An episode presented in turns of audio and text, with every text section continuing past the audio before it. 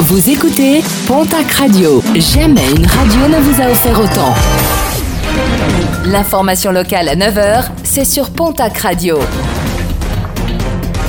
Bonjour Jean-Marc Courage-Sénac. Bonjour à toutes et à tous. Toujours une forte mobilisation des Gilets jaunes dans la région ce week-end. Plus de 3000 personnes à Tarbes, 350 à Lannemezan. À Pau, des opérations de blocage des stations-service ont été menées toute la journée de samedi. Des actions parfois très fortes. À Tarbes, des heurts entre manifestants et forces de l'ordre ont éclaté devant la préfecture. 12 policiers ont notamment été blessés.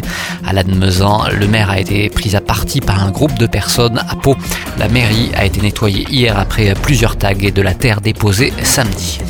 Les radars automatiques ont une nouvelle fois été pris pour cible dans les Hautes-Pyrénées. Les radars de Pinas et celui de Tarbes, situé non loin de la caserne des pompiers, ont été euh, masqués et rendus euh, momentanément aveugles. À Ibos, il a été carrément incendié. Manifestation, celle des opposants à la porcherie d'Escoubès. Près de 300 personnes se sont retrouvées samedi à Pau pour s'opposer à cette ferme qui doit accueillir chaque année pas moins de 17 000 animaux. Les riverains ainsi que les associations de défense animale et environnementale dénoncent les nuisances engendrées, manifestants qui prévoient de nouvelles actions. Les résultats sportifs de ce week-end avec en rugby la 11e journée de top 14. La section paloise ramène une lourde défaite de Lyon 30 à 10. En Pro D2 ce week-end se jouait la 13e journée du championnat.